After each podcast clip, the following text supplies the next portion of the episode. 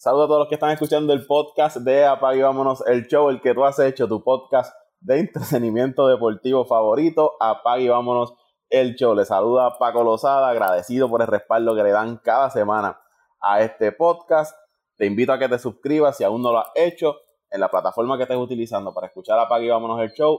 Te suscribes, lo compartes, nos dejas tu comentario, tu reseña y eso nos va a ayudar a seguir creciendo. En este episodio vamos a estar hablando de la lucha libre, especialmente la lucha libre acá en Puerto Rico, donde está, donde se produce y se genera, apague y vámonos el show, porque ¿quién en Puerto Rico no creció viendo lucha libre? ¿Quién en Puerto Rico un sábado o un domingo no se sentaba a eso del mediodía a almorzar con su familia, almorzar con su abuelo, viendo la lucha libre, viendo a Carlos Colón, viendo a Abdullah de Bucha, a Huracán Castillo, a Miguel Pérez, todas esas figuras con las que nosotros crecimos vamos a hablar un poco de la lucha libre con mi amigo Héctor David Ramos, historiador de la lucha libre y representante del canal Video Luchas en, YouTube, porque en Puerto Rico el 24 de junio de este año en el Coliseo Rubén Rodríguez en Bayamón se celebra el evento más grande de lucha libre, lo que ha sido históricamente conocido como aniversario, pues esta ocasión será aniversario 50. Saludos Héctor David. Saludos Paco y gracias por aquí tenerme en este gran podcast de Apague y Vámonos el Show. Y si usted todavía no le ha dado compartir, no, no está suscrito aquí a este gran podcast, le recomiendo que lo haga porque aquí se aprende mucho. Así que Paco, gracias por tenerme aquí en este, en este gran espacio que tú tienes. Para seguir aprendiendo en esta ocasión de la lucha libre, por eso tenemos a, Héctor David, que si hay alguien que conoce de lucha libre en Puerto Rico, eh, es Héctor David. Héctor, eh, para hablar de, de esto de aniversario, esto fue en el 1983 que se hizo el primer aniversario para lo que era la Capitol Sport Promotion o WWC, tú, me vas a corregir ahí. Sus primeros 10 años, esta empresa se fundó en el 1973 y en el 83, 10 años después que celebran su, su primer aniversario. Así mismo es, en 1983 en el estadio Irán Bithorn se celebra los 10 años de, la Capital Sport Promotions, eh, WWC, hoy en día, como se conoce en el estadio Irán Bithorn, ante un lleno total, según los historiadores que me dicen, fue más o menos como 28 mil personas en el aniversario 10 y en el aniversario 11, que fue en 1984, todavía el récord en el, en el estadio Irán Bithorn sigue de 35 mil personas cuando el Bithorn estaba configurado de eh, otra récord, ¿Récord de lucha libre o récord de eventos celebrados en el, el Bison? Récord de lucha libre. Está también entre los, e, entre los eventos celebrados, también está, está entre los primeros tres o cuatro eh, en, el, en el top five, como le llaman. Oye, y, y que esos 35 mil personas en esos tiempos no es cáscara de coco, porque ah, hoy en día los accesos y, la gente tiene más facilidad de llegar a los sitios, igual de las comunicaciones y conocer qué es lo que está pasando. En ese tiempo era un poco más, más limitado, o sea, 35 mil personas, llenar el Irán Bison en ese tiempo es, algo grande. Ese era el poder de la televisión, que todavía lo tiene. La televisión tiene bastante poder, pero en aquel momento era omnipresente, como le llaman, y, la televisión tuvo mucho que ver, mucho que ver con, el éxito de Capital Sport Promotions en, aquellos años, que no había, como tú dices, tanta, tanto adelanto tecnológico.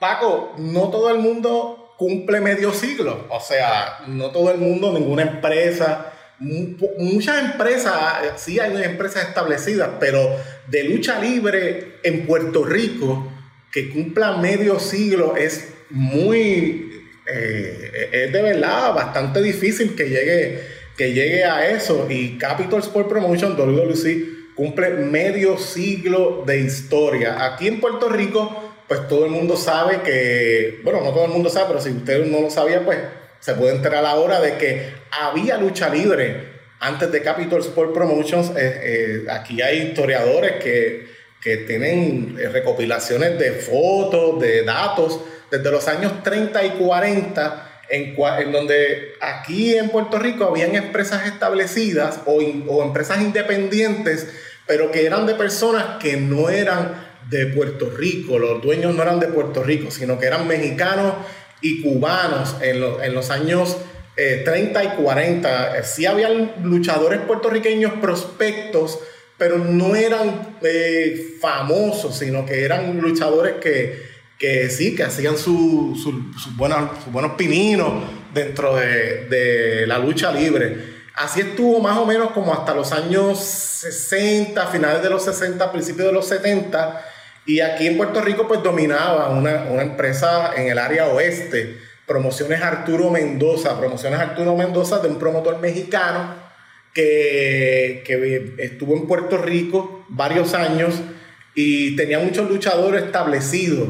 Eh, tenía mucha, mucha eh, leyenda, gente de nombre, como por ejemplo el Huracán Castillo Padre, el Black Georgie, el, el Tigre Pérez, el Che Torres, eh, la bala, eran gente Barrabás que estaba con él en ese momento en Puerto Rico, pero se dedicaban el área oeste y alguna que otra cartera en, en, el área metropolitana. También cabe señalar que en Puerto Rico venía una empresa muy famosa de los territorios, esta vez de Florida, eh, que se conocía como Florida Championship Wrestling, que su, su eh, dueño era una de las mentes más grandes de, de la lucha libre, eh, se, se llamaba Eddie Graham. Eddie Graham eh, era el que estaba aquí en, en, Puerto Rico también dando cartelera de vez en cuando. Él hacía, venía a Puerto Rico, creo que era cada cuatro meses que venían aquí a Puerto Rico, pero no, vuelvo y repito, no había una empresa de puertorriqueños que fuera grande, que fuera eh,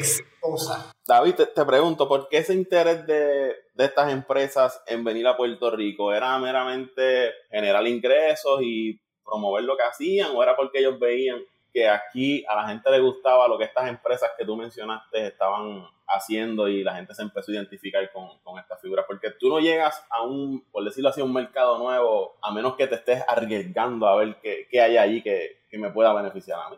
En el, caso de, Florida Championship Wrestling, como todos sabemos, pues esta, mudanza de puertorriqueños a Florida y de, de Florida a Puerto Rico siempre ha existido, esto no es nuevo y ellos vieron que en Puerto Rico, pues eh, a la gente de Puerto Rico le gustaba mucho eh, lo, que se estaba, lo que estaba pasando en Florida Championship Wrestling. Decidieron traer esa, eh, pues, ese producto a Puerto Rico. Y aquí en Puerto Rico eh, gusta mucho la lucha libre. En el área oeste, pues estaba Arturo Mendoza. En el área sur, eh, por ahí donde, donde tú estás, en el área de entre Coamo, Ponce, Santa Isabel, Juana Díaz, había muchas empresas independientes que no hacían mucho ruido, pero estaban ahí, hacían sus luchas, hacían sus eventos. Y pues aquí se corrió la voz de que en Puerto Rico pues iban y venían empresas y que la gente como que se quedaba con, con ganas de, de, de, más. Entonces los luchadores puertorriqueños sí tenían gimnasios, que iban a gimnasios de boxeo, pero no, no, no tenían esa, esa oportunidad de hacerse luchadores dentro de una empresa establecida en Puerto Rico. Entonces, pues sí había ese interés de las empresas grandes de Estados Unidos y de Latinoamérica de venir en Puerto Rico y por eso es que pues, se regaba la voz y venían aquí. Había un, había un buen mercado, siempre Puerto Rico ha sido un buen mercado de la lucha libre. ¿De dónde nace la idea de decir, sabes qué, vamos a fundar algo en Puerto Rico? Bueno, la idea, la idea surge en Canadá, eh, Paco. Es increíble que, que uno pues diga, pero ¿cómo que en Canadá y no en Puerto Rico? Sí, surge en Canadá. No, y en Canadá que, que, uno puede pensar que no hay ningún tipo de relación con Puerto Rico, porque si tú me dices Estados Unidos, Estados Unidos pues obviamente pues está la relación, ¿verdad? A nivel político entre Estados Unidos y Puerto Rico, pero Canadá, que uno puede decir qué relación puede haber entre Canadá y Puerto Rico. Así es. y, y, y dejo, dejo al calce, dejo una nota al calce de que pudo haber, eh, haber yo estoy seguro que pudo haber alguna intención de gente, de luchadores, de algún promotor de Puerto Rico de espectáculos, de traer lucha libre de, puertorriqueños, pero no, que se sepa, no está documentado aún. Y pues por eso es que digo que se fundó, eh, es todo lo que vemos, la lucha libre de Puerto Rico, de la primera empresa grande de Puerto Rico que se nació en Canadá, en una empresa que se llamó Calgary Championship Wrestling o Calgary Stampede, como también le quieran decir, o Stampede Championship Wrestling. Allí, esa empresa de Canadá, fundada por un promotor de nombre Stu Hart, tenía unos luchadores que fueron, que fueron los que cambiaron la lucha libre en Puerto Rico. Por ejemplo, un nombre, ¿te suena el nombre de Carlos Belafonte? Mm, no. No te suena el nombre de Carlos Belafonte. A mucha gente tampoco le, va a sonar el nombre de Carlos Belafonte, pero Carlos Belafonte fue un rudo bien sanguinario en, eh, esa área de, Canadá, en el área de los territorios de Estados Unidos. Y Carlos Belafonte es quien se conoce hoy en día como el, el, ídolo de Puerto Rico, Carlitos Colón, que estaba en las filas del Calgary Championship Wrestling, y un europeo que, que vino a, Estados Unidos y a Canadá, eh, vino desde Croacia.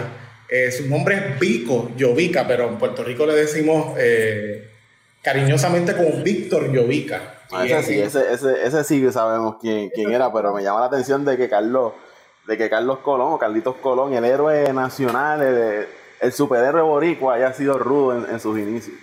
En sus inicios fue un rudazo, Paco, eso es, olvídate. Y después, después siendo famoso, eh, eh, esto es algo que mucha gente no sabe tampoco, porque no, en la televisión no cubría tanto como cubre hoy en día, ni había redes sociales, pero cuando él era famoso aquí, en Puerto Rico, él luchaba en Japón, luchaba en México como rudo. Pero nada, eso lo podemos tocar también más adelante. Pues entre ellos, en el, camerino de Stampede Championship Wrestling eh, del promotor Stu Hart, se, gesta lo que es lo, que va, lo que futuro va a ser Capital Sport Promotion entre esas dos este, personalidades. Carlos Belafonte luchaba mucho en los territorios de Kansas City, llegó a luchar en WWF, eh, llegó a luchar en Florida, eh, en varios lugares también en San Francisco, eh, igual que otros luchadores conocidos de Puerto Rico. Entonces ellos hacen dos viajes o dos o tres viajes a Puerto Rico para ver qué es lo que estaba pasando en Puerto Rico. Si, si en Puerto Rico pues valía la pena eh, hacer lucha libre, pero ellos decían que sí, que valía la pena porque no estaba pasando nada, lo que, lo que había era una parte en el área oeste y eran luchas que no eran todas las semanas tampoco, ese es otro detalle, las luchas eran una vez al mes o dos veces al mes o, o una vez cada dos meses, porque no era como lo conocemos, que era todos los sábados o era este eh, eh, viernes, sábado y domingo, este, como sí, que, era como una especie de, de circo, o sea, que los circos se mueven de sitio, de lugares en lugares y estás eh, dos, tres días y te vas y de momento no vuelves a un mes en adelante o dos meses en adelante. Era básicamente eso lo que ellos hacían. Correcto. Entonces se dieron, dieron, se dieron cuenta que en Puerto Rico había mercado para hacer buena lucha libre de Puerto Rico y ser grandes. Entonces, ya ahí, en 1973, ellos vienen a Puerto Rico y eh, fundan lo que se conoce como Capital Sport Promotion o el Consejo Mundial de Lucha del Caribe, porque eh, Puerto Rico fue eh, el centro, la base del Caribe para mover la lucha libre. De hecho, este, mucha gente no sabe esto pero en Puerto Rico era donde se controlaba la lucha libre del Caribe, de República Dominicana, de Islas Vírgenes, eh, llegó eh, a, sitios eh, tan de, las islas, se llegó, llegó Puerto Rico a controlar, por eso es que se llama el Consejo Mundial de Lucha. Sí, hay un Consejo Mundial de Lucha de México, de lucha libre, pero eso no tiene que ver nada con, con Puerto Rico, pero el Consejo Mundial de Lucha eh, del Caribe era controlado aquí en Puerto Rico por la Capital Sport Promotion, que en 1973 eh, funda eh, esta gran empresa que, en el 24 de junio, como tú dices, cumple 50 años de creación. ¿Sabes por qué Puerto Rico llegó a controlar la, la, lucha libre en el Caribe, como, como tú mencionas? ¿Por qué Puerto Rico y por qué no fue me mencionaste en un momento que Cuba también no tenía lucha libre, pero ¿por qué fue Puerto Rico ese, ese sitio de controlar la lucha? Lo de, lo de Cuba fue, en, Cuba la lucha libre fue muy popular antes de, la dictadura de los Castro. Ya cuando se hace la, cuando ya está establecida la dictadura de los Castros en Cuba, muchos de los promotores salieron de, de Cuba fueron a México, fueron a Puerto Rico, fueron a República Dominicana. Eh, entonces, por eso Cuba no, no, no, cae en este, en este parámetro de ya cuando está Capitol en los 70, sino que Puerto Rico llegó a controlar el, el Caribe, porque en, Puerto Rico donde se hacía más dinero, estaban las estrellas más establecidas, eh, y, y, realmente pues Puerto Rico llegó a ser la meca eh, en, lo, en, lo, que es la, la lucha libre caribeña. Incluso este, llegó a competir grandemente con, con gente como, como en México. Eh, como el Consejo Mundial de Lucha en, cuestión de popularidad, de, pero estoy hablando de los años 70. Pero en Puerto Rico sí había, después que llegó Capitol, hubo la primera guerra, que esto es bueno saberlo también, la primera guerra de lucha libre que fue con una empresa que se llamó LIG Promotions. Y que estaba LIG Promotions, también estaba Promociones Arturo Mendoza en el oeste y Capital Sport Promotion, o sea que habían tres empresas establecidas más las independientes. ¿Y, sabes de quién era, esa, empresa?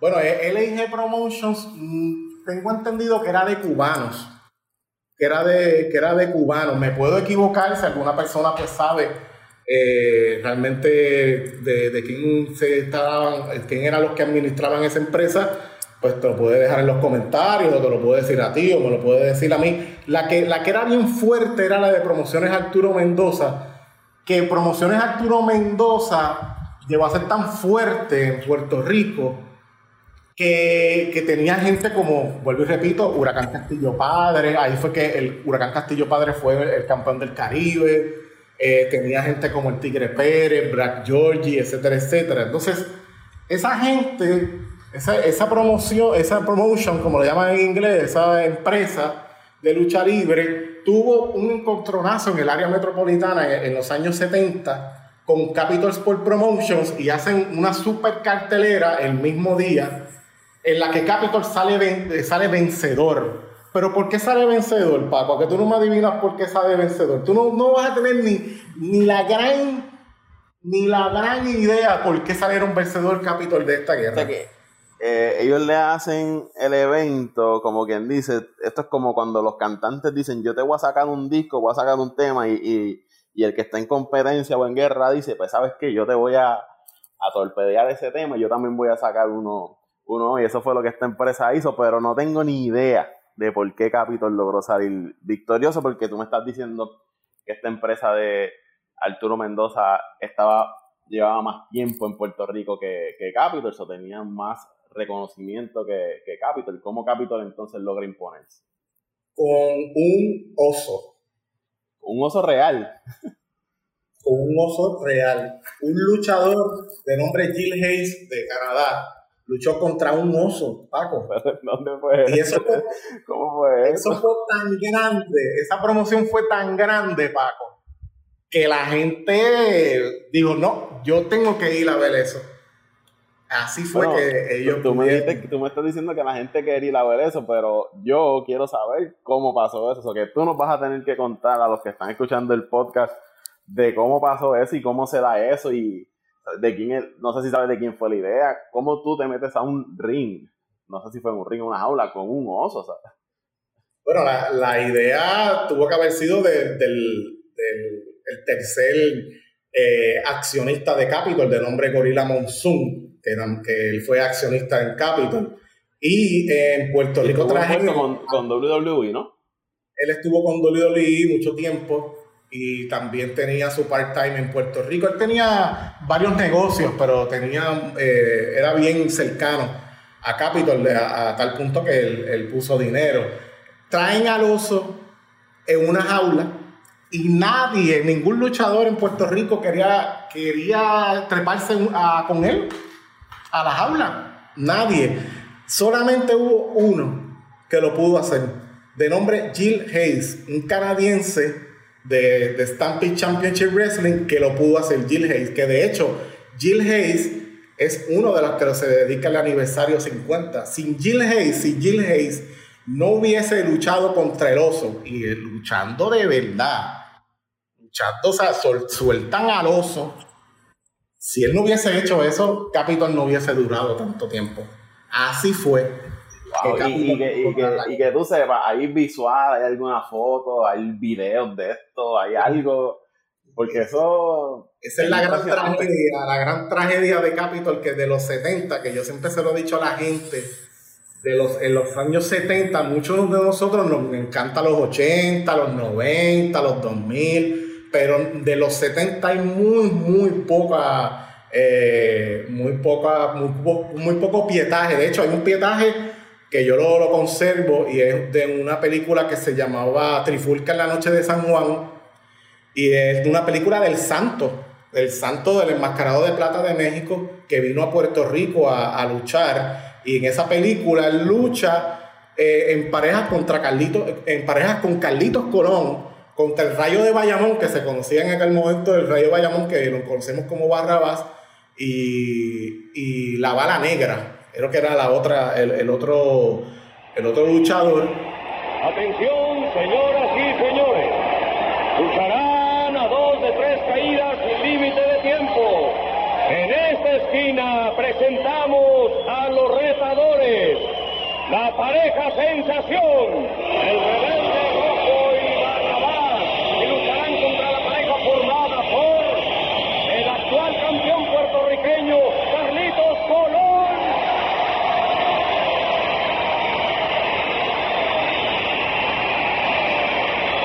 El campeón del mundo, el enmascarado de plata, el Santo. Y es las pocas cosas que tenemos hoy en día, pero no tenemos lo de, lo de... Hay una foto de un oso cuando vino a Puerto Rico en los 90, que lo trajo, lo, trajo Capitol para luchar con Víctor Jovica, pero no tenemos esa, esa, luz, esa foto. Quisiera, yo sé que la gente de Museo de Historia de la Lucha Libre eh, están trabajando fuertemente para conseguir, para conseguir esa foto, aunque sea una foto, pero sí, eso, ese fue el momento que podemos decir que Capitol impulsó, se fue completamente para arriba y el fin de, promociones Arturo Mendoza. O sea que, se lo atribuimos a un oso. Gracias a un oso, Capitol se estableció como Capitol en, Puerto Rico. Qué interesante. Ya, se había hecho en Canadá, pero lo, querían traer a Puerto Rico de, esa manera para llamar la atención. ¿Por qué? Porque en Puerto Rico estaba sufriendo quizás lo que, lo que se, se sufre hoy en día de estancamiento en la audiencia y querían traer a personas nueva que se interesaran por la lucha libre y esa fue una de las estrategias de traer un oso a Puerto Rico a luchar contra un luchador. Y, nuevamente te demuestra que el ser arriesgado y, y, ser atrevido en ciertos momentos te da resultados y puede cambiar la historia de una persona, la historia de una empresa. Así que cojan, cojan oídos a los que nos están escuchando de que a veces uno se aguanta para hacer las cosas y, y el miedo y no, mira, esta empresa trajo un oso y fue un palo total y, y, se, y de ahí catapultaron esa, esa empresa con, con esta lucha de, de, los... Entonces, esto fue lo que dejó prácticamente a Capitol solo en Puerto Rico en ese tiempo.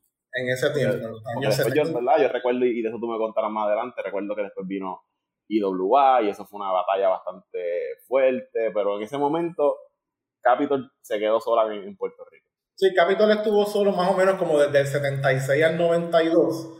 Sí habían sus empresas, sus gimnasios independientes y sus cosas, pero Puerto Rico no, no, no aspiraban a más grandes. Este, de hecho, este, es, veloso fue tan grande que Capitol subió a tal punto que pudo ser, en 1979, pudo llegar a ser uno de los territorios grandes de la National Wrestling eh, Alliance, NWA o la NWA, eh, como se le conoció en ese momento, cuando la NWA todavía estaba en, su época de gloria y Capitol pudo estar allí en, ese, en, ese, en esa NWA que le da paso a que, Paco, a uno de, de los momentos más importantes que ha habido en Puerto Rico, una unificación de títulos entre Carlos Colón, el acróbata de Puerto Rico, el ídolo máximo, el, luchador máximo de Puerto Rico, y Rick Flair, que es uno de los grandes de, Estados Unidos, el campeón. por ahí luchando de vez en cuando. Correcto. Y eso da paso a que, eso, a que estas dos figuras grandes eh, unifiquen el campeón, en un campeonato para llamar universal al nuevo campeonato. Eh, claro, la NWA o sea, que, de ahí es que sale el nombre del campeón universal, del campeonato universal de, de, acá de Puerto Rico. Correcto. Claro, la NWA no aceptó eh, que haya un campeonato más grande que el de ellos, porque realmente el campeonato grande era el campeonato de la NWA. No era, no era un campeonato local. De hecho, por eso es que el, campeón eh, de la NWA era el único que luchaba en los territorios afiliados a la NWA. Tenía un, un, itinerario bastante, bastante ocupado. ¿Y esa NWA dónde estaba radicada como tal? Bueno, la NWA empezó en 1948 en, Iowa, pero su base después se cambió a San Luis. Por muchos años el promotor Sam Moshley, que era el promotor de, de San Luis, era el que hacía la los, movimientos para que el campeón pues, fuera a este territorio, a este, este territorio. De la NWA salen, eh, sale la empresa que ya establecida, ya estaba establecida, que era Capital Wrestling Corporation, que lo conocemos hoy en día como WWE, y eh, ellos estuvieron en la NWA, pero deciden romper con la NWA para entonces llamar a su campeón el campeón de la WWF o WWE hoy en día, que fue Nature Boy Body Rogers, y eventualmente pues hubo otros luchadores como Bruno Sammartino, Superstar Billy Graham, eh, Hulk Hogan, etcétera, etcétera, etcétera, que tuvieron, que tuvieron ese, ese, ese, ese campeonato de la WWF. Pero en ese momento, estamos hablando de 1982, 1983, la NWA, donde radicaba el poder, era en en, Carolina del Norte, en una empresa eh, de Jim Crockett Promotions. De ahí era eh, Rick Flair. Entonces, pues, Capitol estaba afiliado a la NWA y por eso, pues, pudo traer a Rick Flair para unificar el campeonato de WWC, que era el campeonato de Carlos, de WWC, y el, campeon el campeonato de NWA que era el campeonato eh, máximo que se defendía a nivel mundial. Pero a, a, que tú no me adivinas cuál era el campeonato más grande que había en Puerto Rico, Paco. Eh, ¿El del Caribe o algo así? ¿O la televisión? El campeonato más grande que había en aquel momento era el campeonato de Puerto Rico. Ese fue el campeonato más grande que había y el primer luchador que fue campeón de Puerto Rico cuando abrió Capitol. Te estoy hablando ya del primer evento que fue en Guaynabo. Eh, el primer evento de Capitol fue en Guaynabo, en el, en el, en el Mex Pavilion de Guaynabo. Eh, el primer campeón fue José Miguel Pérez Padre, que fue muy famoso en WWE cuando hacía pareja con Antonino Roca. De hecho, otro de los, de los homenajeados en el aniversario 50, porque se está homenajeando a los pioneros uno de los pioneros, eh, igual que Huracán Castillo Padre, eh, fue José Miguel Pérez eh, Padre, que él fue, era el campeón máximo, era la estrella máxima. La primera firma grande que hizo Capitol fue José Miguel Pérez Padre en, en 1973. Y eso, pues, hay que, hay que, ¿cómo se llama? Hay, que resaltarlo porque es muy importante que la gente, pues, Claro, nosotros pues conocimos que, estaba el campeonato universal, pero el campeonato de Puerto Rico era el campeonato, más grande que hubo aquí. Entonces, este, pues vamos a los 80, que es la época que todo el mundo recuerda eh, con mucho cariño. De hecho, es mi época pues, favorita en la lucha libre. Yo era, era un niño, pero, pero sí recuerdo haber visto. Yo, yo empecé a ver Capitol en el 80 y finales del 85 eh, principios del 86 más o menos, y Capitol estaba hot, o sea, salía en las revistas de, de, Estados Unidos, las revistas de Japón, en los videos de, de Japón, los videos de Estados Unidos, los videos de México. Eh, Capitol estaba en, en, su mejor momento. Eh, de hecho, hasta aún fue así que recibió una invasión de una empresa grande de WWF en 1985. Paco llegó esa gente llegaron aquí a Puerto Rico en 1985 con, con Hulk Hogan, con toda la artillería pesada pero no pudieron con Capitol, porque Capitol estaba tan sólido, que es lo que yo digo hoy en día. Aquí viene Dolly Dolly, como que todo el mundo se echa para el lado, nadie hace carteleras ni nada. Yo pienso que, que no, no, deberían tenerle miedo, aunque no vaya la gente que uno espera, pero deben conservar el territorio, porque Puerto Rico es el último territorio que queda de los territorios eh, grandes que hubo en, de, los años 40, de los años 70, 80 y me parece que, no, no, deben, deben volver a lo que hizo Capitol. Claro, Capitol estaba establecido y podía hacerlo eh, con los ojos cerrados.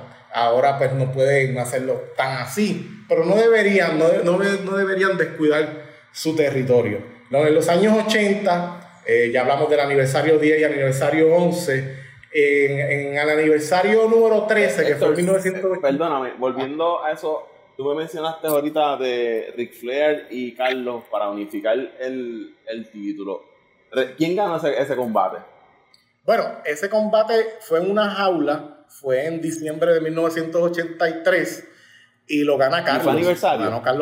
No, no fue un aniversario, fue en, en el cierre de temporada del año 1983, de cierre de temporada que siempre lo hacen en diciembre es como quien dice la última cartelera antes del receso de diciembre para regresar en enero.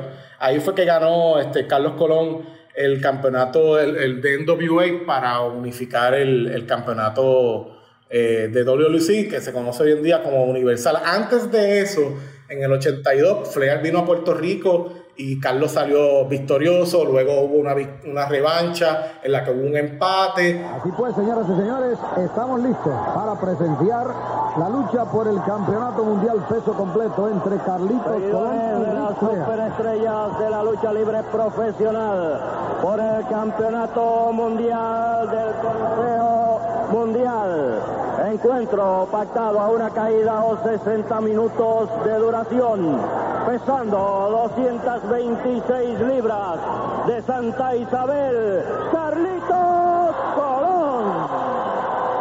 Tenemos amigos a Rick Flair fuera del cuadrilátero, aparentemente buscando algún tipo de descanso. Ha sido una lucha bastante violenta Ahí tratando de aplicar la figura 4, señoras y señores, ahí se la aplica. Carlitos Colón en la figura 4. Carlitos Colón en la figura 4 de parte de Rick Flair. No se rinde, no se rinde valientemente el Boricua. Sigue Rick Flair aplicando presión total al Boricua. Señoras y señores, el retador dominando esta parte del encuentro. Es lo que les dije. Están carentes los muchachos en estos momentos de fortaleza para sostener una lucha, para sostener una llave, debo decir. Logran uno, dos, amigas, y vuelve. Se salió, se salió Ric Flair. Amigos, le contaron tres. Es el final del combate, señoras y señores. Y es como dije, un conteo rápido. Ambos luchadores estaban completamente extenuados y aquí tenemos la victoria para Carlitos Colón, reteniendo de esa forma su título de campeón mundial, versión del Consejo Mundial de Luego hubo otra, otra lucha en la que eh, Rick Flair ganó por descalificación y en la última lucha, que fue la cuarta en el serie de temporada, es que Carlos y Flair unifican el, campeonato. Y, eso es importante porque que una figura como Rick Flair y una empresa como la NWA, ¿cierto? Eh, que tú, según lo que tú me estás contando, era top a nivel de Estados Unidos, haya venido a Puerto Rico y haya aceptado la unificación y que Carlos sea el que gane eh, la unificación de, esos títulos. Eso, eh, eso no se da todos los días, que tú como empresa, estando arriba, aceptes que otra empresa, que quizás de un territorio más pequeño, te venza a ti. Así mismo es. Así mismo es. Y, claro, este, Puerto Rico es, pequeño en, isla, pero en, el capítulo era, era grande, era, se convirtió en un imperio en el Caribe, era un territorio que no tenía nada que envidiarle en ese momento a WWF, a, no tenía nada que envidiarle a, a Crockett Promotions, a World Class Championship Wrestling en Texas, a Mid South en Luisiana, que eran las empresas grandes. Eh, no tenían nada, nada que envidiarle a, ninguna de ellas. O sea, Capitol era en el mismo, en, el mismo nivel que WWF, en el mismo nivel que, que las demás. En aquella época, en, de hecho, llegó a tener un roster tan sólido y tan profundo que, te digo, salía en todas las revistas. Aquí hubo luchadores que de verdad, que venían a Puerto Rico y que iban, y que, y que iban, iban a para allá, de aquí para allá. O sea, que era, era grande lo que, lo que había en Puerto Rico, no era lo que vemos hoy en día. Claro, lo que vemos hoy en día es pues lo, lo, que es este, los remanentes de, aquella gran, de aquel gran huracán que había en Puerto Rico. Entonces, en el 86, con la clase, por favor. En el 86 eh, sale, hablamos del campeonato universal, pero er, era, un campeonato, en la correa era diferente, era como un águila, muy parecida a lo que era el campeonato Norteamérica, de, de aquí de Puerto Rico, de algún territorio de Estados Unidos. Entonces en el 86 se hace un torneo para sacar al nuevo campo universal con la nueva correa. Y en, esa, en ese torneo aquí vino Barry Windham, que era de Florida y de Crockett Promotions. Vino Terry Funk, que mucha gente sabe quién, quién es Terry Funk. Vino, vino Rick Martel, que en aquel momento ya estaba en WWE. vino gente grande para tratar de conquistar ese título. Carlos sale vencedor. Eh, la gente está bien contenta. Pero entonces vamos a lo caliente, vamos, ¿qué fue lo que pasó después de ahí? El año 87 empieza bien caliente, Paco. y de hecho, brinqué muchos años porque si no te digo, como tú dijiste ahorita, estuviéramos aquí 10 horas hablando. Pero para hacer un poco más, este, comprimir un poco y, y, hablar de lo importante, el año 87 empieza bien caliente en Puerto Rico. Y es que hay una historia corriendo, Carlos el campeón, pero hay celos dentro del ejército de la justicia, que era el grupo de los luchadores buenos, que dicen en Puerto Rico, los luchadores buenos, luchadores técnicos, que comandaba Carlos. Y, el, y uno de ellos, que estaba bastante incómodo con Carlos, era Hércules Ayala. Hércules Ayala, eh, que también un luchador que... El Sansón Boricua. El Sansón Boricua, Hércules Ayala, que él, fue... También militó en Stamping, eh, Championship Wrestling en Canadá sentía que él no podía ser el campeón universal porque Carlos siempre tenía el título y lo, estaban protegiendo, etcétera, etcétera. ¿Qué pasa? Que eh, hubo una reunión en, el Ejército de la Justicia, que eso está documentado en YouTube, lo pueden buscar en, en Reunión del Ejército de la Justicia en 1987, donde cuestionan las actitudes de Hércules Ayala, por ejemplo el ejército de la justicia estaba en problemas contra el Club Deportivo de Chiquistal, que ya Chiqui era un rudazo bien grande, y los atacaban y Hércules no salía a ayudarlos. Él se inventaba de que pues tenía problemas con un calambre, que no podía salir, o que se, se, estaba preparando para su lucha, y no, pues no, no se daba cuenta supuestamente de lo que estaba pasando. La razón que estamos aquí unidos es que Hércules, todos te conocemos y te conocemos como una persona seria, una persona de palabra y de integridad, pero últimamente están surgiendo unas cosas en la lucha libre que nos tienen preocupados tanto a nosotros como a la fanaticada y quisiera que quisiéramos todos que tú fueras sincero y nos dijeras tu posición. Si es que no estás a gusto aquí, pues que lo digas ahora, porque este ejército tiene que estar unido. Bueno, caramba, Carlos, te voy a explicar algo. No sé de lo que me estás hablando, siempre estamos unidos, así que de lo que tú me hablas y de lo que quieres una explicación, no te sé decir porque en verdad es que no sé. Bueno, para hacerte más claro, pues te voy a refrescar la memoria un poco. La vez que yo me enfrenté a Stan Hansen en casa, que Chiquistal el cuadrilátero con toda su gente, todos los compañeros aquí subieron arriba y el único que estuvo allí ausente fuiste tú. Y si quieres que te lo pueda, aquí tenemos una cinta que vamos al monitor para que veas claro de lo que estoy hablando. Listos podía seguir presionando mientras los indios el Imperio 1, el Imperio 3, el supermédico Keith Larson y todos los demás luchadores técnicos se fajaban deteniendo a los rudos. De esta manera Carlitos logró triunfar y salió de la jaula triunfante con sus compañeros del ejército de la justicia. Ahora sí te puedo explicar, Carlos.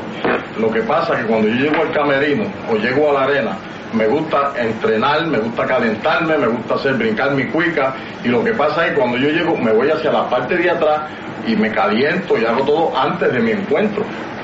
quiero decirle, cada uno de ustedes, tanto a Carlito, al Invader 1, como a todos ustedes, quiero que no tengan ninguna duda de mí, porque yo de ninguno de ustedes dudo.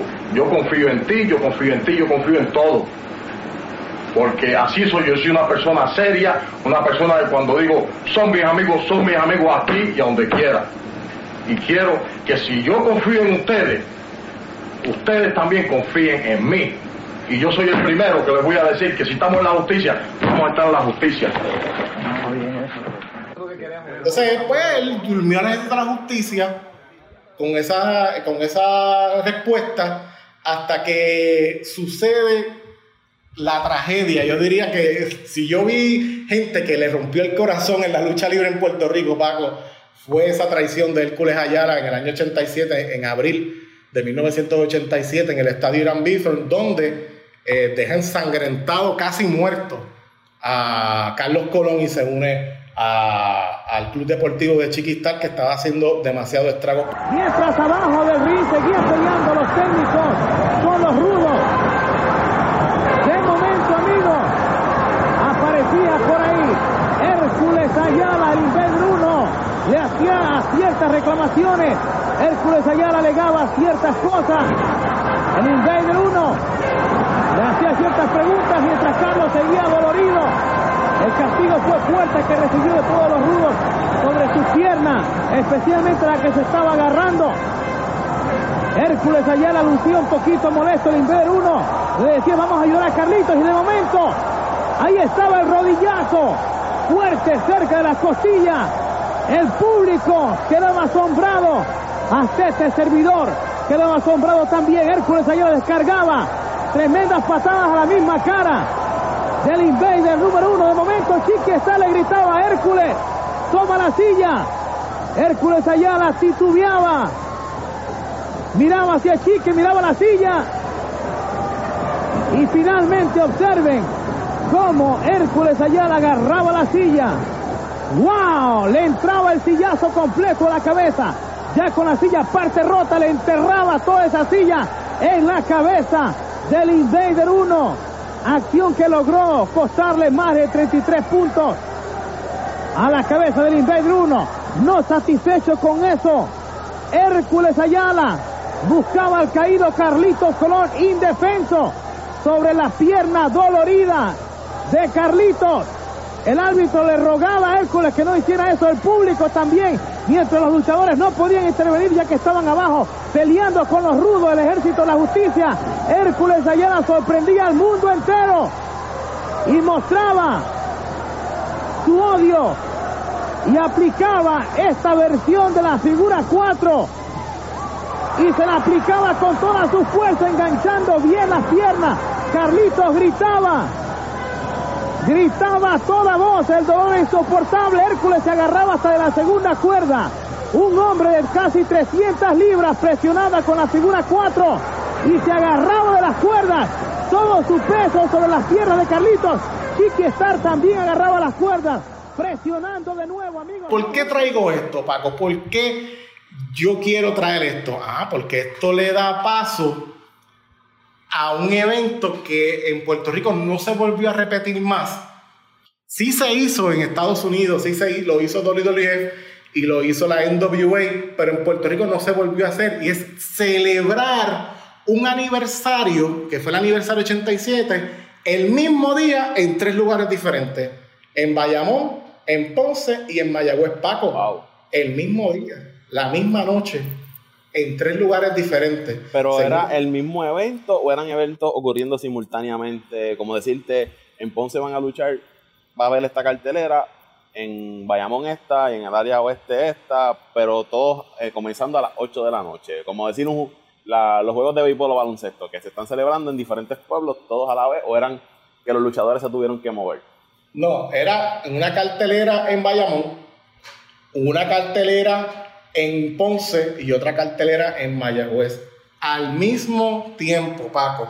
Soul Sports Promotions presenta las superestrellas de la lucha libre en aniversario 87, el evento más grande de todos los tiempos, septiembre 20 a las 6 en punto de la tarde, Estadio Lubriel de Bayamón, Liceo Pachín Vicente Ponce y Palacio de Recreación de Mayagüez.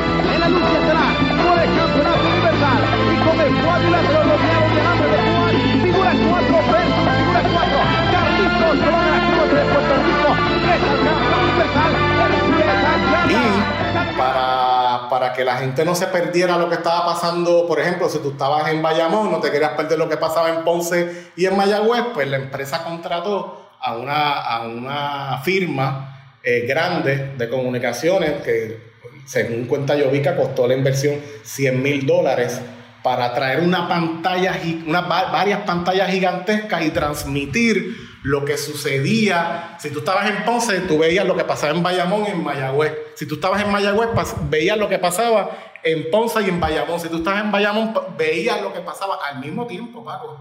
Lo que pasaba en Mayagüez y en, En Ponce. tiempos, estamos hablando de los 80. 80. Estamos hablando de No había, 1987. no había internet, no había nada de eso.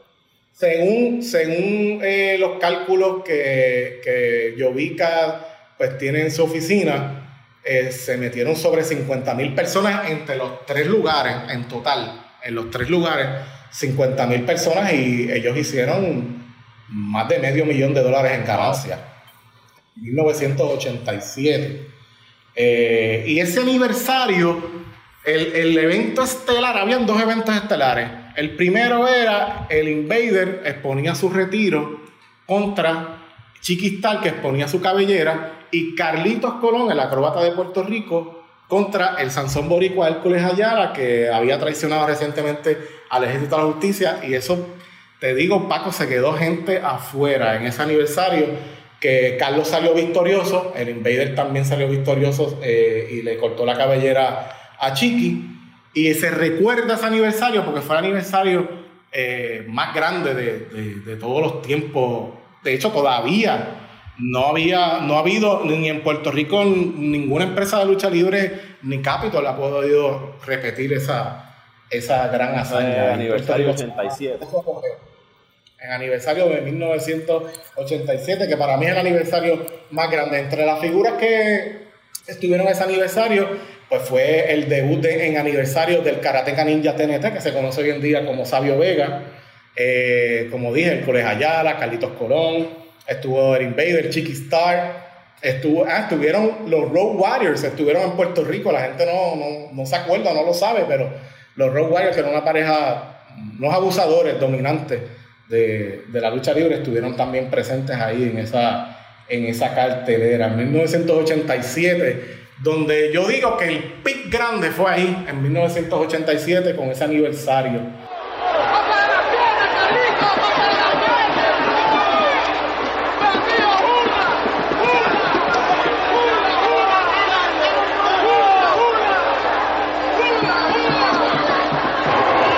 a los 11 minutos 50 segundos. El ataque de Carlos Colón sobre Hércules Ayala. Cabezazo. Ha hecho una especialidad el cabezazo Carlos Colón en este encuentro. Pero recuerde que tiene que ser con la figura 4 para que haya un vencedor. Está aplicando Carlos Colón la figura 4 y en este momento el que está lanzando alarido de dolor es Hércules Ayala. Llega hasta la cuerda. El árbitro le dice que todo es válido, es sin descalificación. Continúa el acróbata de Puerto Rico, Carlitos Colón aplicando la figura 4. Carlos Colón aplicando la figura 4. Hércules Ayala se tomó de la cuerda, pero le está diciendo el árbitro Frenchy Ramos que no, que no, sin descalificación. Fanáticos, todo es válido. Sigue poniendo la presión, Carlito Colón. Sigue poniendo la presión. Figura 4 es la que vence. Sigue. Figura 4 contra figura 4 es la que vence. Carlitos Colón. Efectivamente. Carlos Colón, señoras y señores, acaba de ganar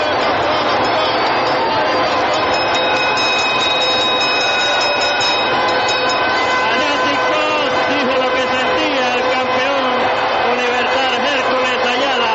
Están levantando el brazo del vencedor, el acróbata de Puerto Rico, Carlitos De ahí 98, donde todavía Capitol está bien hot, pero ocurre, ocurren ciertas cosas que ya, ya la empresa estaba empezando a, a dar señas de, de que algo malo estaba sucediendo.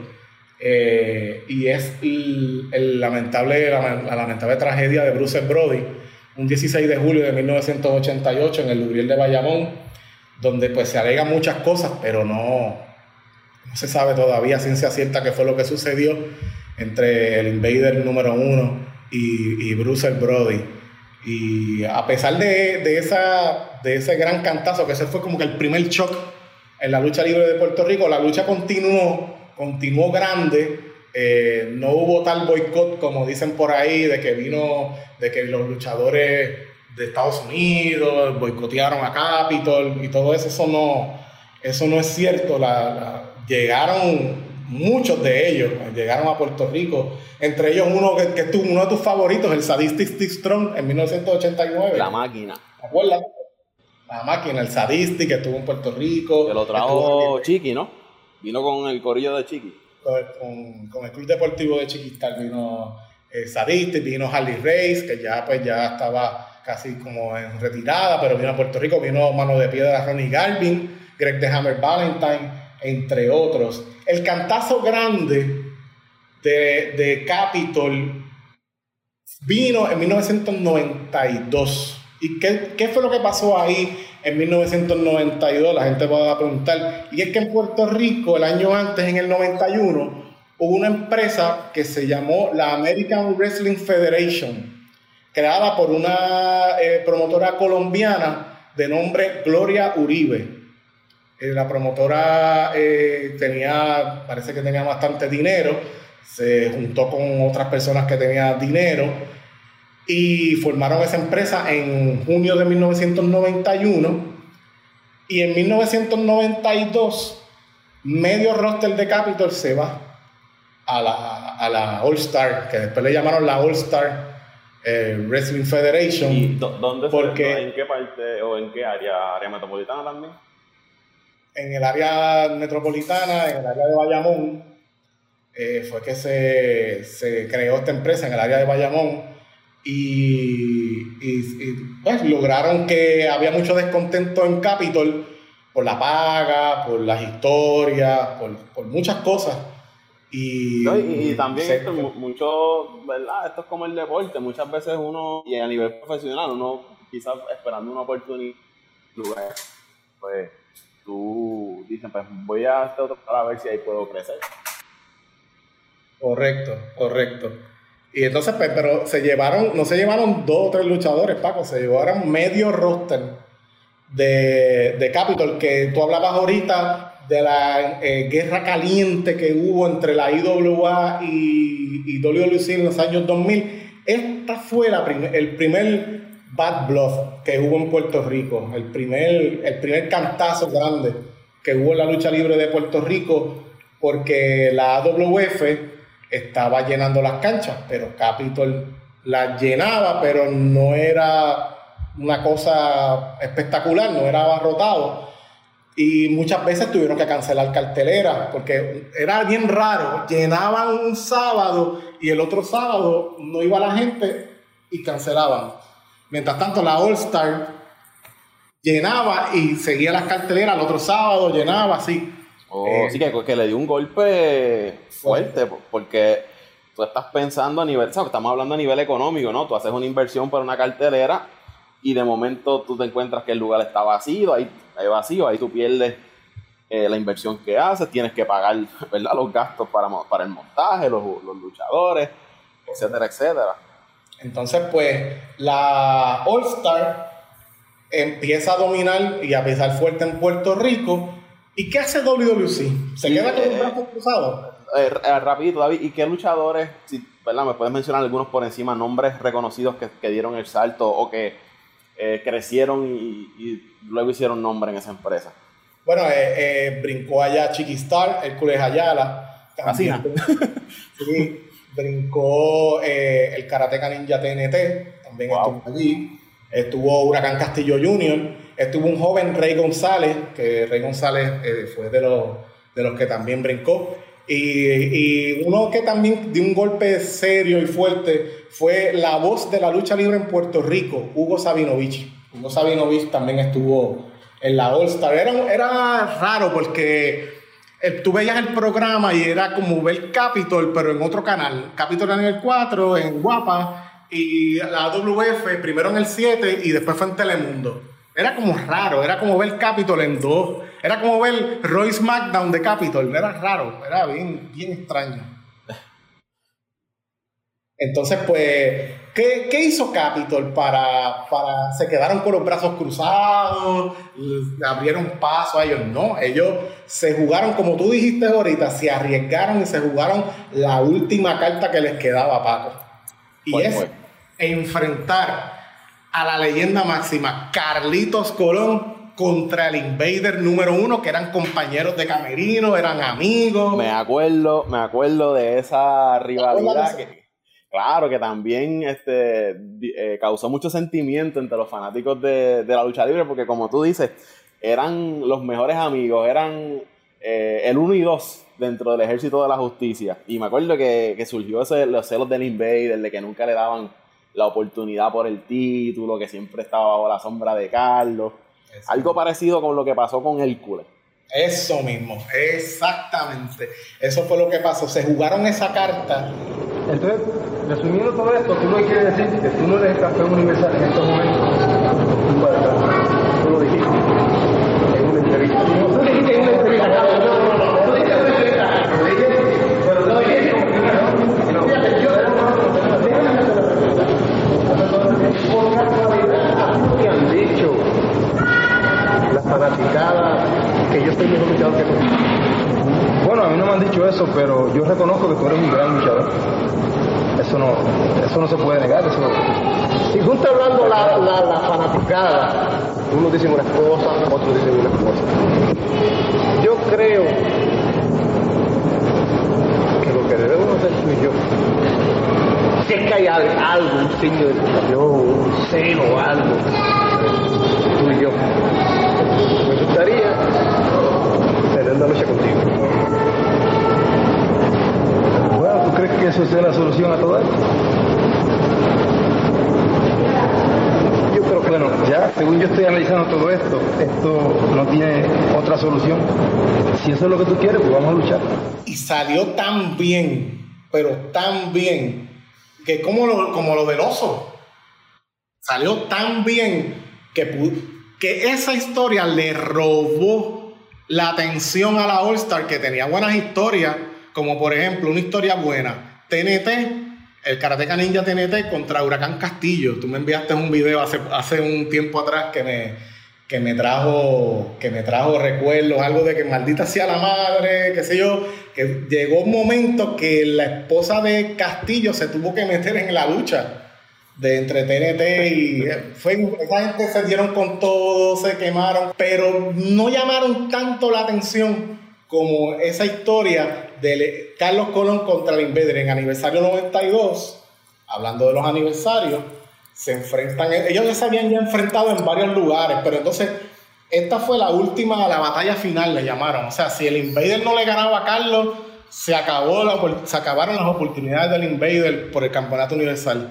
Pero esa noche en el Lubriel de Bayamón, ante unas 15.000 personas, el Invader pudo derrotar con el puño vendado, le dio el puño al corazón a Carlos para convertirse en campeón universal. Carlitos Colón que se ponga de pies, el Invader número uno, recibiendo castigo al Invader. Observen ustedes, continúa recibiendo mucho castigo ahí el Invader en la esquina. Ahora es el árbitro quien interviene, sacan al árbitro, vuelve Carlos, continúa ahí golpeando fuerte la cabeza del Invader en la esquina. En la condición que está el Invader número uno, no le gana Carlos Colón, se lo digo yo a usted, profe. Golpe fuerte, propinado por el Invader. La pierna de Carlitos estaba en la cuerda. Ahí en la cuerda, la pierna también.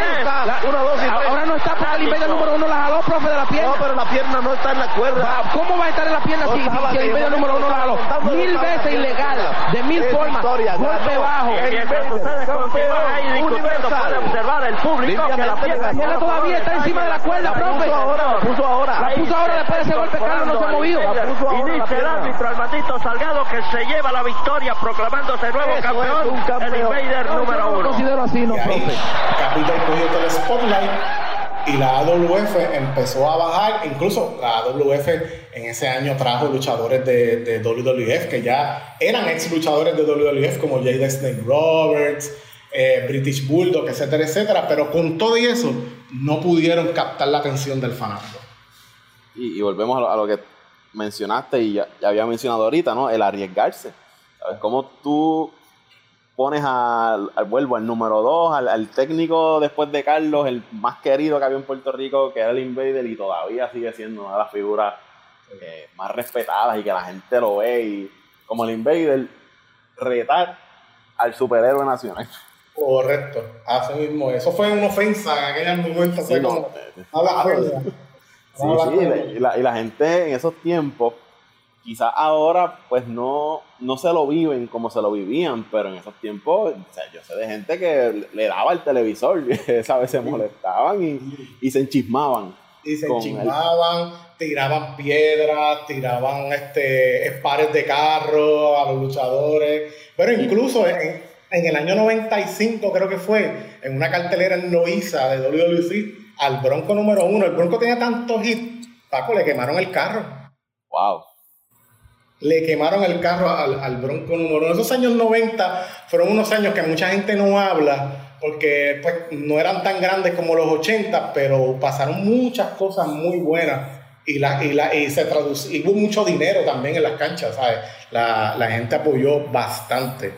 La, Eh, hacían cartelera sábado, viernes, sábado y domingo, y creo que los jueves llegaron a meter carteleras también. Los miércoles. Bueno, en Capitol un momento, me, me contaba Carlos y Yovica, que en los 70 y a principios de los 80 se luchaba todos los días eh, en Puerto Rico, Paco, todos los días, de lunes a domingo.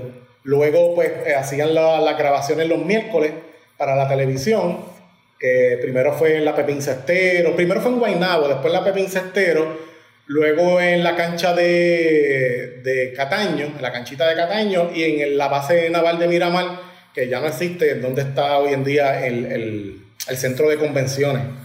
Este, y en los 90 también se, se luchaba de miércoles a domingo. O sea, que ha- había, había todavía ese interés por, a pesar de muchas cosas que, que habían pasado, había mucho, mucho interés. Eh, los 90 vio, vio el nacimiento de un gran Rey González, eh, primero como técnico, después traicionar a, a sus maestros, a Carlos y al Invader. Vio el nacimiento de el hijo de Carlitos Colón. Oye, eso, eso de, de Rey, todavía recuerdo eh, cuando van a la finca y eres un niño malcriado. Eso, eso. Y él le abofetea a Carlos y, y le escupe al Invader, creo que fue, ¿verdad? Carlos Invader, sí, eso fue otro shock grande en la Eso lucha fue, es cierto, eso fue otro shock también. Igual que pasó con Hércules, igual que pasó con el Invader, se ofendió con lo que hizo. De hecho, Rey luego estuvo como rudo con un montón, como 20 años, ¿no? Un montón de años, sí. fanaticada. Con Ricky ni hablar. Que tú estás en una actitud que es negativa. Yo no creo que sea bueno para nosotros, ni para el ejército de la justicia, ni para la fanaticada, que son los que se perjudican. que puede hablar aquí eres tú, porque tú eres un traicionero, un hipócrita. Te equivocaste, tú no. Sí, nosotros tenemos que solucionar este problema. Cuando yo renuncié al campeonato universal y tú te convertiste en campeón universal, el hombre más feliz del mundo era yo. Y ahora te, estás tomando una actitud como han dicho los muchachos, que te, que te quedemos juntos con ni palabras, las palabras no me salen porque eh, me siento mal. Yo quisiera que tú recapacitaras y te unieras otra vez a nosotros porque tú eres nuestro campeón y estamos en una isla bien violenta y te necesitamos a ti. Tú eres uno de los pilares, tú eres el pilar más importante de nuestra organización y te necesitamos. Y de la forma que estás actuando, pues mira, la fanaticada está preocupada, nosotros estamos preocupados. Así que vamos a olvidarnos de toda esta cuestión y vamos Usted sabe lo que yo pienso de usted de su carrera y de su campeonato 15 veces, lo que me importa un comino. yo quiero. ¡Hey! Cosa como esa. Eso es una falta de respeto. A ti nunca te enseñaron a respetar a los mayores. Carlos y yo podemos ser tu padre. ¿Cómo es posible que tú vengas a escupir en la cara a un campeón universal, a una persona que tiene 50 años como yo? ¿Cómo es posible? A ti nunca te enseñaron a respetar todo, todo lo que te pasa a ti. Que tú eres un niño malcriado. Porque esas cosas no se hacen. ¿Y qué usted viene aquí a mi propiedad? Usted viene aquí a mi propiedad a decirle a un niño malcriado. Puerto Rico estaba, estaban pasando muchas cosas. Yo, yo escuchaba a un luchador de la IWA en una entrevista hace un tiempo diciendo que no, nosotros vinimos con la IWA en el 99 porque en Puerto Rico no estaba pasando nada, en Puerto Rico estaba aburrido, aquí la gente no iba a las canchas y eso no es cierto, señor, ¿sabes? En Puerto Rico pasaba, estaban pasando muchas cosas, ya el mismo Paco se acuerda de, y mucha gente también, todos ustedes que nos están escuchando, o sea, eh, se deben acordar de, todo, de todas esas cosas. Aquí vino la invasión azteca. También, me acuerdo, con Pierrot. Yes. la, traición del Bronco, eh, que después hicieron la última lucha entre Carlos y Bronco, retiro contra deportación ante 10.000 personas en la cancha bajo techo de Caguas. Eh, aquí, aquí pasaron muchas, muchas cosas en los años 90, pero entonces en los 2000 regresa la guerra. Otra vez se quedó la guerra, lo que se quedó inconcluso en la All Star, volvió, revivió con la IWA que llegaron a Puerto Rico, este, estas personalidades de, que eran de Capitol, empezaron en Capitol, ellos, todos ellos empezaron en Capitol, el señor Víctor Quiñones, Vitín Quiñones, que, que paz descanse, que era eh, un buen promotor de la lucha libre y tenía muchos contactos dentro y fuera de la lucha libre tuve el privilegio de conocerlo y de, hablar con él muchas veces y Vitín Quiñones era una mente para los negocios muy, muy, muy buena. Muy buena. Este, también, pues, cuando se le acabó el contrato a, Sabio Vega, a TNT, pues entonces unas fuerzas con Quiñones. Eh, y Miguelito Pérez también es otro de los accionistas y llegan aquí a Puerto Rico como la IWA. Eh, y al principio no tuvieron mucho, mucho, mucho alcance a la gente, ¿no?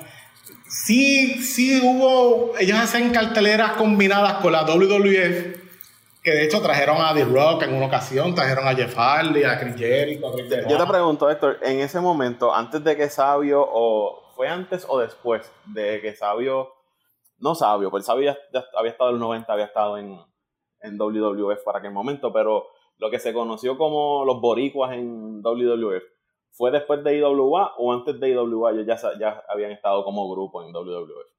Los boricuas fue un grupo que se formó en 1997 antes de la IWA eh, pero eso fue en WWF, porque el, WWF estaba como que en esa época haciendo muchos stables, muchos grupos. Estaba The Generation X, estaba el Hard Foundation, estaba Nation of Domination. Nation of Domination, estaba el LOD, estaban varias personas, varios grupos, y entre ellos estaban los boricuas. Ahí fue que, que se creó los boricuas. Un dato interesante de los boricuas, algo también bizarro, raro en la lucha libre que los boricuas, ¿quiénes eran? Sabio Vega, Miguel Pérez, Huracán Castillo y, José Estrada, era, José, Rivera.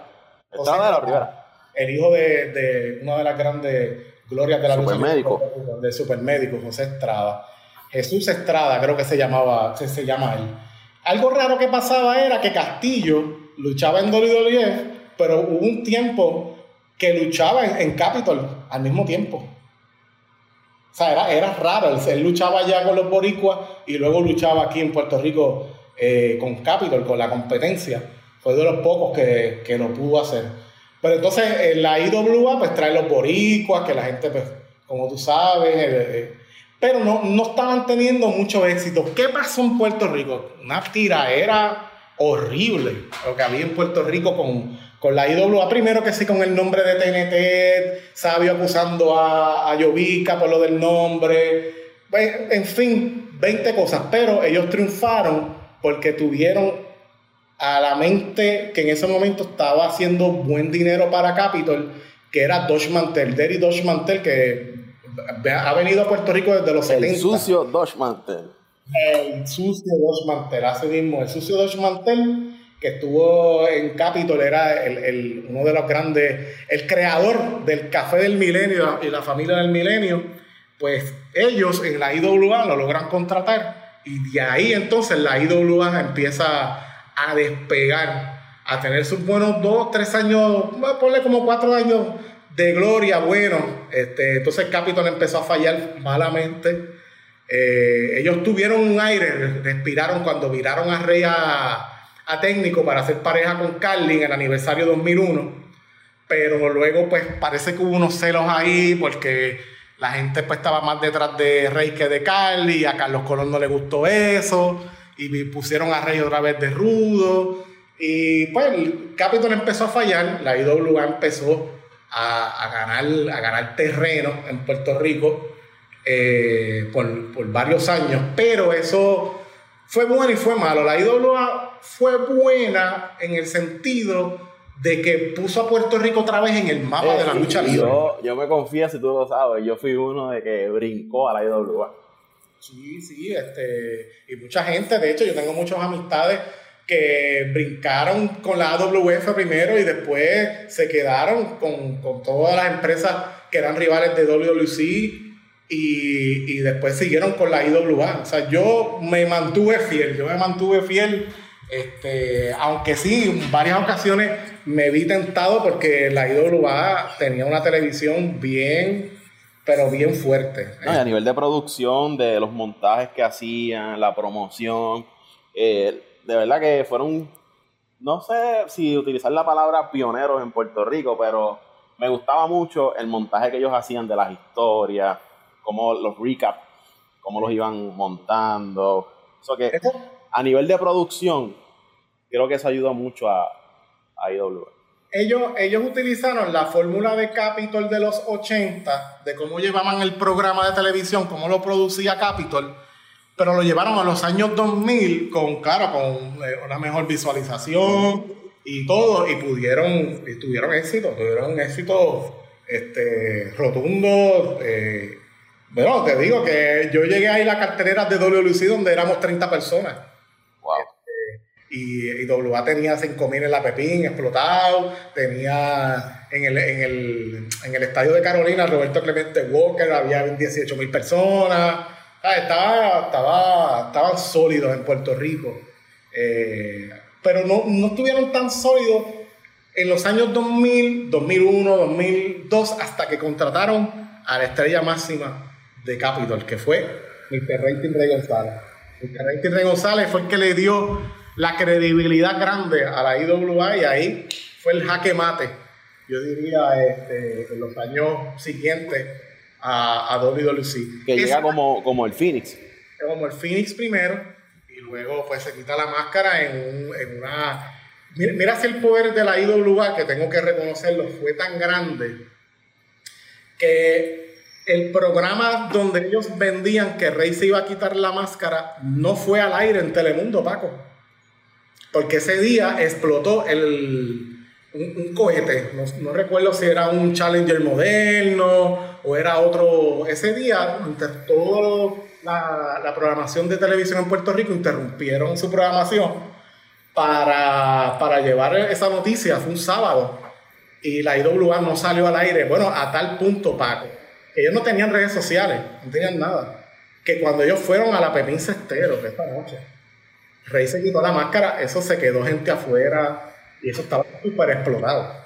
Ey, y tú, tú, tú me hablas de eso y a mí todavía se me paran los, los pelos. Y, y yo, ¿verdad? Uno puede entender que esto es entretenimiento deportivo y ya con el tiempo, pues uno, ¿verdad? Tú te vas creciendo y te vas dando cuenta, pero fueron eventos que uno recuerda de niño y, y de joven que marcaron de alguna manera. De hecho, hay gente que todavía, utilizando las frases en aquel momento, eh, viendo en YouTube los videos estos, ¿verdad? Históricos, y se lo, no lo vivimos como si hubiese sido ayer. Marcaron, marcaron una nueva generación de, de fanáticos que, que no se, no estaban interesados en la lucha libre de Puerto Rico porque pues ya la influencia de, de, de la WWE ya estaba siendo bien marcada.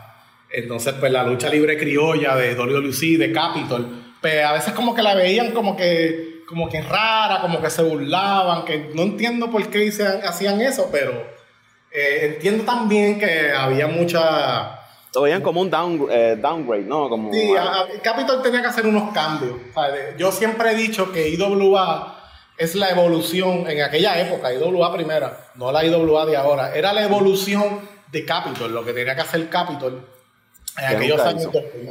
En aquellos años 2000 que, pues lamentablemente, lo hizo después tarde, pero ya el territorio estaba tan quemado por, la, por la guerra que había entre las dos empresas que fue bien difícil después llevarle, llegarle a ese fanático.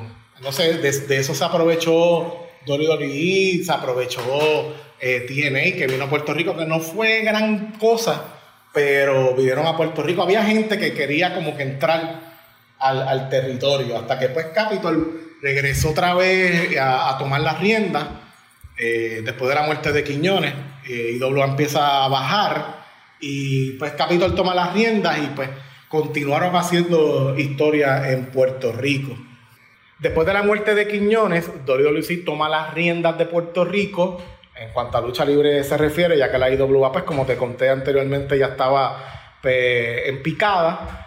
Y, y surge algo en Puerto Rico que pienso que todavía se está eh, ta- tratando de recuperarse de ello y es que se quemó el territorio, Paco. De eso podemos hablar en el próximo episodio. En el próximo episodio, porque esto está súper interesante, vamos a hablar entonces de en qué estado queda la lucha libre después de esta que se quema el territorio, como tú mencionas, entre IWA y, y WWC, eh, la llegada ahora de los influencers en, a la lucha libre. Uh, eso está caliente. Uf, Eso está, está calientísimo.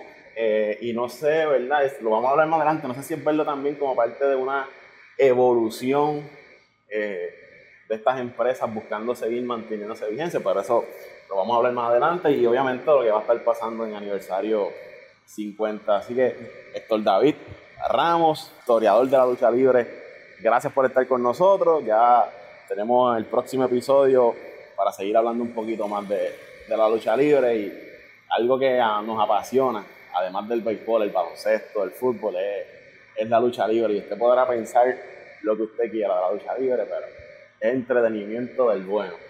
Eh, no olvide a la gente seguir a, a Video Luchas en YouTube y en Facebook. También estamos en TikTok y en Instagram. Si usted es amante de los videojuegos y de la lucha libre, usted no se puede perder las grandes historias que tenemos allí en Wrestle Games, en Trap and Wrestling.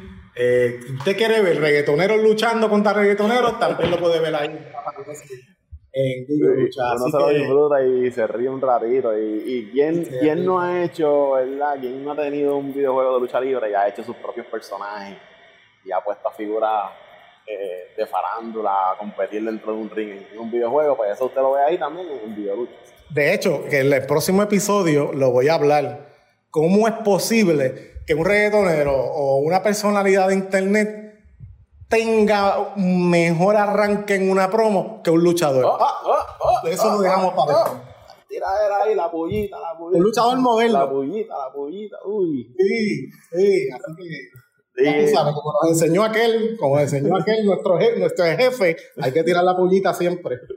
Eh, ¿Dónde te siguen las redes sociales? Además, En Videolucha y en Facebook como Héctor David. Me puede buscar también, me puede hablar, podemos hablar un rato ahí y compartir información. Héctor David Ramos, gracias por estar acá en Apague Vámonos el Show. Será hasta la, la próxima ocasión. El compromiso está, está hecho. Nos vemos, cuídense mucho.